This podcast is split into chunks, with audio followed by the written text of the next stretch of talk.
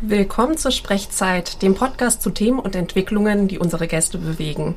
Heute bei uns zu Gast Christoph Nolder, Stadtbaurat der Stadt Kassel. Für Sie am Mikro Helena Wolf. Guten Tag, Herr Nolder. Guten Tag, Frau Wolf. Das Freiluftexperiment Kirch-Detmold, das vom 22.04. bis 21.05. laufen wird, ist heute unser Thema. Herr Nolder, was erhofft sich die Stadt Kassel von diesem Experiment? Experiment heißt, wir probieren es aus. Ja? Und Kirchdietmold ist ein sehr engagierter Stadtteil. Da leben viele Menschen, die schon lange dabei sind, diesen Stadtteil zu entwickeln, darüber zu diskutieren, gemeinsam darüber dis zu diskutieren. Und deswegen hat die Stadt Kassel sich, sich zur Aufgabe gemacht, diesem Engagement ein Stück weit nachzukommen. Es gibt ein Konzept, was man gemeinsam erarbeitet hat, wo Zielrichtungen formuliert sind. Und diese Zielrichtungen oder eine wichtige Zielrichtung daraus ist, den Raum, den städtischen Raum, also den Aufenthaltsraum im Ortskern, den öffentlichen Aufenthaltsraum neu zu gestalten. Das ist ein langes sagen wir, ein mittelfristiges Ziel. Aber um da für die Zielsetzungen, die, die Befindlichkeiten, aber auch die Chancen, die ein solchen Prozess beinhaltet, mal auszuprobieren, machen wir jetzt äh, etwas, dass wir eben über längere Zeit diesen Bereich vom Verkehr befreien und eine andere Wahrnehmung dort im Ortskern ermöglichen. Und das im, mit dem Engagement der dort lebenden Menschen. Das heißt, es gibt ein Programm, es gibt also richtig nicht nur Freiraum, sondern es gibt auch Ereignis. Und das, glaube ich, führt dazu, dass man Ideen entwickelt, wie sich dieser Raum in der Zukunft auch entwickeln kann.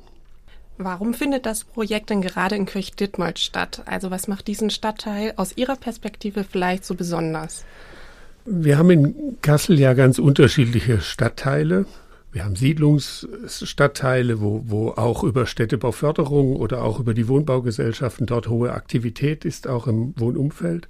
Aber wir haben eben auch alte dörfliche Ortskerne, die in Kirchdietmold umgeben sind von sehr durchaus Gebieten, die gerne bewohnt werden. Und dieser Ortskern hat in den letzten Jahren einfach ein Stück weit gelitten. Er hat Funktionen verloren, der Einzelhandel ist rausgegangen, es standen manche Häuser leer und so weiter.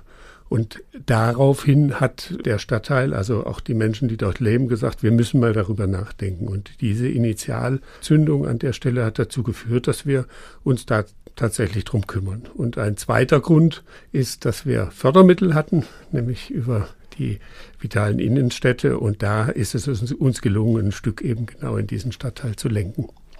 Ja, wo wir schon beim Ortskern von Kirchditmold ja. sind, da gibt's ja die berühmte Friedrich-List-Schule, die ja so ein wesentliches Merkmal des Stadtteils ist. Und die wirkt durch diese topografische Erhöhung so fast ein bisschen wie eine Burg, die sich nicht so ganz in den Rest eingliedert. Was wären denn für Möglichkeiten, um diese Schule vielleicht etwas mehr für den Ortskern und die Bürger und Bürgerinnen zu öffnen? Gehen wir mal von der Problemstellung weg. Es ist ja klasse, dass eine Schule mitten im Ortskern liegt. Das führt dazu, dass viele Menschen, nämlich Schüler und Schülerinnen, aber auch Eltern und Lehrerinnen, sich dorthin bewegen, dort leben ist, der Schulhof auch belebt ist und dass wir eine wichtige Funktion mitten im Ortskern haben. Das ist erstmal klasse.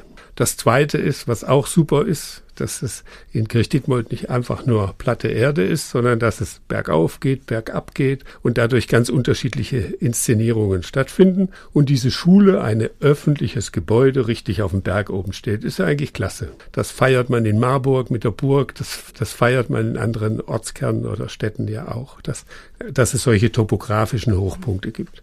Richtig ist, dass die Mauer, Mauern drumherum das etwas verschließen. Das war auch mal Ziel einer Schule, dass sie ein bisschen klar abgegrenzt ist. Wenn man jetzt sagt, ja, da soll die Zuwägung besser sein, dann gilt es, diese eigentlich zu ermöglichen. Und deswegen hat er das Entwicklungskonzept hier auch wichtige Ideen formuliert und gesagt hat, er könnte an der Stelle eine Treppe sein. Der Schulhof könnte auch, wenn die Schule zu hat, ein Aufenthaltsbereich sein. Und da sind viele Ideen zusammengeflossen. Und deshalb würde ich sagen, den Schatz der Schule, der mitten im Ortskern steht, den muss man tatsächlich auch durch bauliche Maßnahmen heben. Ja, Sie haben jetzt angesprochen, dass der Ortskern so besonders ist, weil er historische Aspekte hat, aber natürlich muss er auch in die moderne Welt hinübergeführt werden. Ist das ein, eine besondere Herausforderung oder gar ein Konflikt, der da entsteht? Ich würde das immer als Chancen sehen.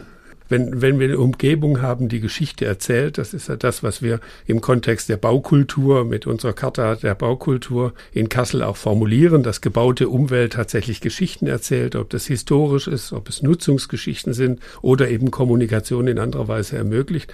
Das ist ein Schatz. Und jetzt hat man die Problemstellung, dass solche Ortskerne einfach historischer Funktionen beraubt ist. Dann muss man neue Funktionen reinbringen die heutigen Anforderungen mehr entsprechen. Da, glaube ich, ist schon der Unterschied, dass in alten Ortskernen Funktionen über die Kirche, über die Schule als Ort oder eben auch bestimmte Angebote im Einzelhandel oder zentrale Funktionen eben ein Stück weit dieses Zentrum definiert haben. Manche Dinge sind davon weg oder man hat sie auch wie bei einer Schule manchmal einfach zu zu zugemacht. Also man hat einfach gesagt, das sind Funktionen, die geschützt werden müssen. Und dadurch hat man bestimmte Grenzen aufgebaut, die wir heute einfach, um eine neue Kommunikation im öffentlichen Raum zu ermöglichen, auch öffnen müssen. Sie sprechen da auch Aufenthaltsqualitäten an, die gestärkt werden sollen. In welchen Bereichen sehen Sie denn da besondere Potenziale? Wir haben, was in Kassel ist, in allen Städten ist es so, dass die Entscheidung, das Auto so zum, zum wesentlichen Mobilitätsobjekt oder Gerät zu machen, ein unheimlich raumeinnehmend ist. Das heißt, der, der Verkehr hatte einfach in der gesamten Planung nach dem Krieg so eine Priorität, dass einfach die Straße mit Schienen, jetzt in Kirchdittmold ist ja auch der Straßenbahnverkehr noch drin, den man in irgendeiner Weise dann auch noch regelt. Und man hält flächenfrei für parkende Autos, für fahrende Autos. Und das hat man alles immer schön breit gemacht, schön glatt gemacht und teilweise schwer zu übergehen. Das hat natürlich für so einen Ortskern, der eigentlich Zentrum sein will und von vielen kleinräumlichen Beziehungen lebt, also von Dingen, dass man eben vom Laden in den anderen Laden geht oder von der Schule in den Kindergarten und weiter. Diese Wegebeziehungen haben sich dadurch einfach durchbrochen, weil die Straßen so einen großen, breiten Raum einnehmen. Und ich glaube, das ist genau das Experiment jetzt, diesen Raum als Ortsteil tatsächlich mal eine Zeit lang anders zu nutzen, um zu merken, genau diese Räumlichkeiten kann man für, für das, was man im Stadtteil will, das Zusammenleben und das sich begegnen, eben nutzen. Haben wir in der unteren Königstraße schon ganz erfolgreich gemacht und ich hoffe, Kirchdietmold folgt diesem Beispiel. Gerade wo Sie das ansprechen mit den öffentlichen Verkehrsmitteln. Wenn man sich den Plan anschaut, was jetzt während des Freiluftexperiments gesperrt sein soll, dann fällt auf, dass nur ein ganz kleiner Teil vollkommen ohne Verkehr auskommt. Beim Rest fährt dann doch noch Busse und Bahnen hindurch. Wie passt denn das zusammen? Also letztendlich wäre doch dann nur ein ganz kleiner Bereich ganz frei für öffentliche Begegnungen. Verkehrsfläche hat ja immer eine doppelte Funktion. Das eine ist tatsächlich dass man eine Durchwägung hat. Also ich will irgendwo hin und muss durch Kirchdittmold. Das ist das, was wir oft als Verkehr wahrnehmen und wir stehen an der Straße. Der Verkehr, der durch den Ort geht, geht vorbei und irgendwann schafft man es rüber zu gehen, weil jemand hält am Zebrastreifen oder wie auch immer. Das ist die, die normale Funktion. Aber eine ganz wichtige Funktion, die nicht so wahrgenommen ist oder die nicht so präsent ist, dass alle Häuser auch mit Fahrzeugen zu erreichen sind. Die Erschließungsfunktion heißt das in der Fachsprache. Das heißt, jedes Haus muss, wenn ein Möbelstück kommt, äh, jedes Haus muss, wenn jemand morgens zur Arbeit kommt und doch mit dem Auto wegfährt, in irgendeiner Weise erreichbar sein. Und wenn ich jetzt das überlege, äh, also übereinander lege, so ist das gemeint, dann zeigt sich eben, dass wir nur bei so einem Experiment dann nur ganz bestimmte Bereiche tatsächlich komplett vom Verkehr freimachen können ohne die Erschließungsfunktion zu riskieren. Und das ist einfach die Einschränkung, die man bei so experimentellen Einordnungen eben ein bisschen haben muss. Aber ich denke, das zeigt dann nachher Wege, da auch andere Lösungen dafür zu finden. Wie sähen denn weitere Maßnahmen aus, um den Autoverkehr in den Hintergrund zu rücken und den öffentlichen Verkehr mehr zu stärken? Kirchdietmold hat ja einen Riesenvorteil, dass dort eine Straßenbahn fährt. Das ist ein Riesenvorteil, weil die Straßenbahn, sagen wir, das hochwertigste Fahrzeug des öffentlichen Nahverkehrs ist, was wir in Kassel haben und ja auch breite äh, Flächen der Stadt auch abdeckt. Aber es fährt mitten durch den Ortskern, dieses große Ding. Viel größer als ein Auto, quietscht auch ein bisschen, fährt den Berg hoch und wieder runter. Es ist sehr raumeinnehmend. Und ich glaube, diesen Vorteil, den muss man jetzt auch mal einfach in dem Kont Kontext sehen, wenn wir wirklich eine Feier machen oder einen, einen Veranstaltungsort an der Stelle. Wie kommt der mit dem öffentlichen Nahverkehr tatsächlich miteinander zurecht? Das ist auch eine Frage des Experiments, weil wir wollen ja die Straßenbahn haben und die soll auch in Kirchdittmold bleiben. Es ist ganz selten, dass so eine doch etwas wenig bewohnte Strecke tatsächlich von der Straßenbahn bedient wird.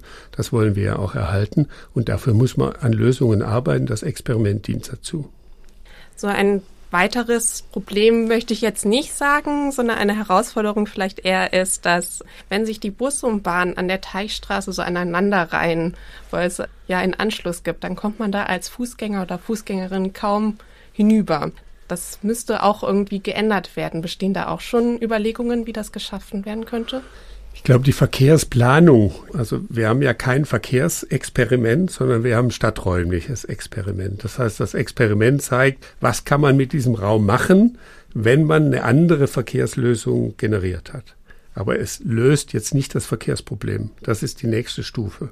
Und ich glaube, in der Detailplanung, wie man mit dem Verkehr umgeht, ist die über, also die, die Querung des Straßenraums. Ich sage mal, Straße ist ja ein breiter Begriff.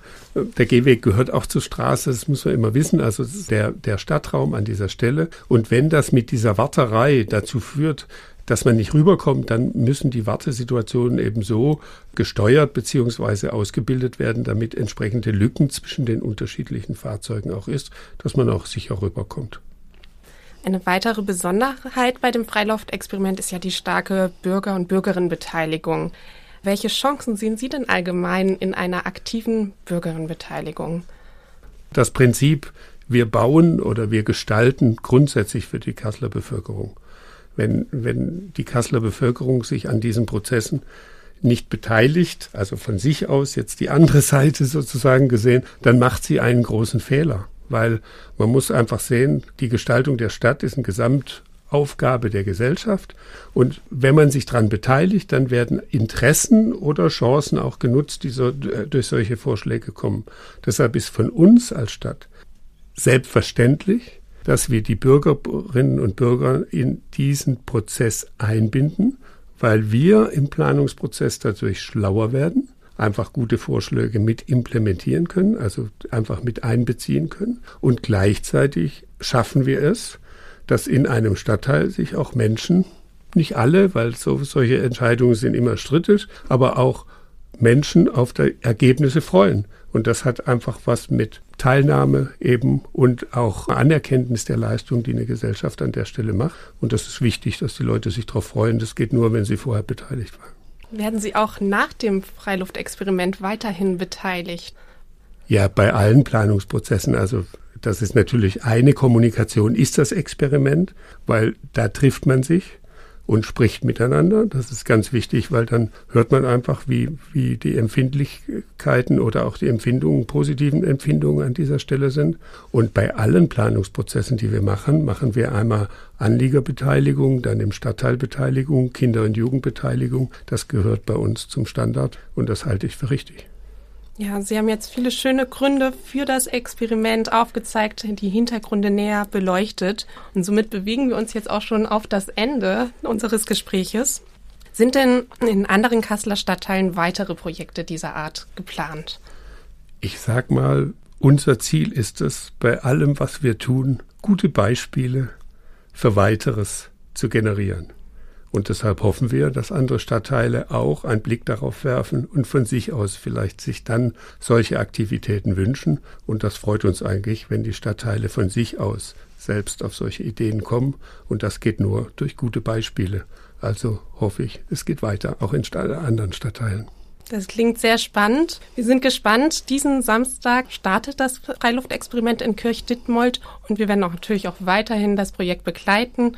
Herzlichen Dank, Herr Neuder, dass Sie heute Zeit für uns gefunden haben. Und wir verabschieden uns. Sehr gern.